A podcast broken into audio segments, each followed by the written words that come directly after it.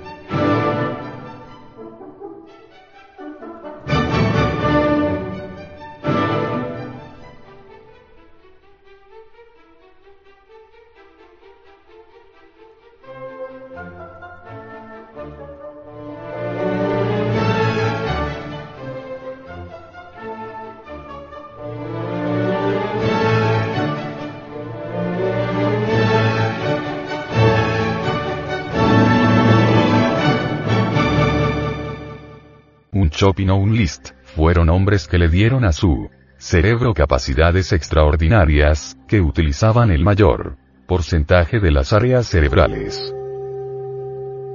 ¿Y por qué se ha degenerado el cerebro? Se ha degenerado sencillamente porque nosotros, durante varios siglos, hemos estado extrayendo de nuestro organismo la entidad del semen no la hemos extraído únicamente para dar vida a otras criaturas, sino que la hemos extraído porque nos ha gustado, porque es un gran placer. Con eso, nos hemos dado el gusto en la lujuria, en lechos de placeres gozando a lo lindo, pero, el paganini ha sido el cerebro. Nuestro mundo no es solo de tres dimensiones, manifestó Albert Einstein. Nuestro mundo existe una cuarta vertical. Así pues, según él, nosotros nunca hemos visto nuestro mundo como verdaderamente es, y no lo hemos visto porque nuestros cinco sentidos están degenerados, nuestra glándula pineal está atrofiada. En el mundo hay muchas ideologías, en el mundo hay muchas creencias y cada cual es libre de creer en lo que quiera. Pero la única fuerza que tiene autoridad para transformarnos, es la que nos creó, la que nos puso sobre el tapete de la existencia, nos referimos en forma enfática a la fuerza sexual. Aprender a manejar esa energía maravillosa del sexo significa ser amo de la creación. Pues, cuando el esperma sagrado se transforma en energía, se provocan cambios psicosomáticos extraordinarios. Bien sabemos nosotros lo que son esos vasos hormonales de nuestras gónadas, cómo trabajan, cómo pasan las hormonas de vaso en vaso, cómo a lo largo de los cordones llega por último hasta la próstata. Conocemos lo valiosa que es la próstata, es ahí donde se producen las más grandes transformaciones de la entidad del semen. Y las hormonas, por último, entran en el torrente sanguíneo. Las hormonas han sido estudiadas por hombres de ciencia, son maravillosas. Las hormonas sexuales, por ejemplo, cuando entran en el torrente sanguíneo realizan prodigios. Cuando todas las glándulas endocrinas, sea la tiroides, la paratiroides, los riñones, o la timo, etc., son estimuladas por las hormonas sexuales, estos microlaboratorios producen abundancia de hormonas, y esas hormonas enriquecen el torrente sanguíneo en forma extraordinaria. Entonces desaparecen las dolencias, desaparecen las enfermedades. Desgraciadamente, hoy por hoy, el esperma que es preparado por las gónadas y que luego sube o asciende hasta la próstata, es despilfarrado y ni siquiera se le deja descomponer a los famosos ospermos en hormonas, cuando ya se le envía fuera del organismo, cuando se le arroja. Muchas veces ni siquiera alcanza a ascender la entidad del semen dentro de los testículos hasta la próstata cuando ya es eliminado. Necesitamos retornar al punto de partida para entrar en el terreno de la suprasexualidad.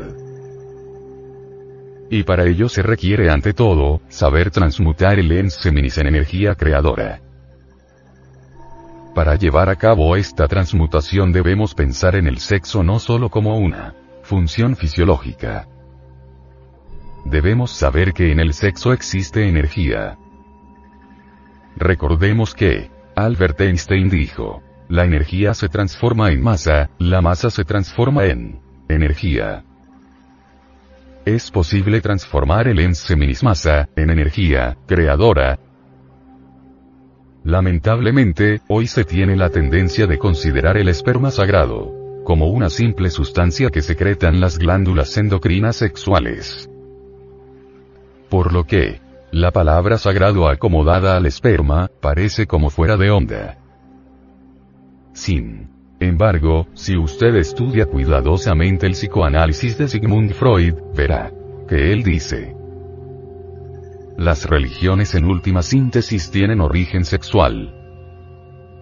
Si usted mira, verbigracia, las religiones de los indoamericanos, las religiones de las distintas tribus, de Oriente u Occidente, del norte o del sur de la Tierra, podrá evidenciar en forma directa y por sí mismo, que todas las religiones, en todos sus cultos, hay una mezcla de lo sexual con lo místico, es decir, de lo religioso con lo erótico. Si con el ens seminis podemos nosotros dar vida a un hijo, si con el ens seminis podemos reproducir la especie, si con el ens seminis podemos llenar de millones de seres humanos un mundo, es cierto y de toda verdad, que con el ens seminis, es decir, con la entidad del semen, podemos darnos vida a sí mismos y convertirnos en verdaderos hombres en el sentido exacto de la palabra. Lo que faltaría aquí es decir cómo. Y tenemos el mayor gusto en explicarles una clave muy singular que los alquimistas medievales enseñaban a sus discípulos. La clave, a la cual hacemos mención, también la enseñaron hombres de ciencia moderna como Brown Sequard, en Estados Unidos. La enseñó el doctor Krumheller en Alemania. La enseñó Jung, un gran discípulo de Freud, y la enseñan las escuelas asiáticas del tantrismo oriental. En sí, no es una cosecha del gnosticismo. Y se la comunicamos a Usted, no como un artículo de fe o como un dogma inquebrantable. Si usted quiere aceptarla, acéptela, y si no quiere aceptarla, no la acepte. Muchas escuelas la han aceptado, muchas escuelas la han rechazado. Cada cual es libre de pensar como quiera. El artificio consiste en esto. Conexión del lingam Johnny, falo útero, sin la. Eyaculación de la entidad del semen. El doctor Krumheller daba la clave así. Una suave inicio membrio virilis sin vaginam sin ejaculatio seminis. Transmutación de la libido sexual en energía creadora es la clave para realizar una auténtica revolución espiritual. Entonces pues, cambiar el esperma, modificarlo en energía, he ahí lo fundamental. Ha llegado la hora de comprender todo esto a fondo, íntegramente.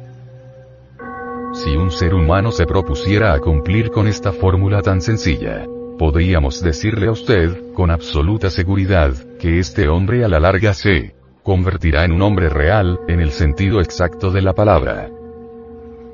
Todos sentimos la necesidad de cambiar, claro, si no somos reaccionarios, porque el conservador y retardatario no desea cambiar.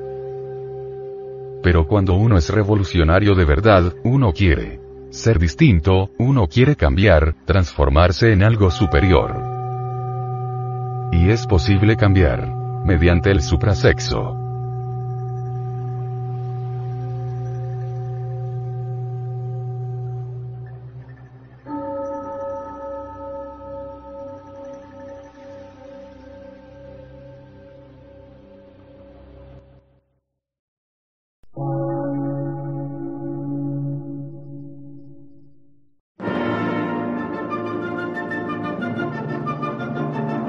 Emisora, gnóstica, transmundial. Por una nueva civilización y una nueva cultura, sobre la faz de la Tierra.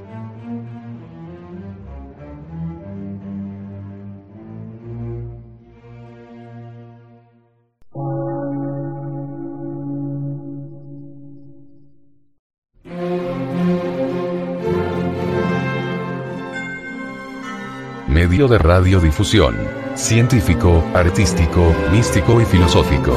De la Asociación Colombiana de Centros de Estudios Gnósticos, Antropológicos, Psicológicos y Culturales. A. C.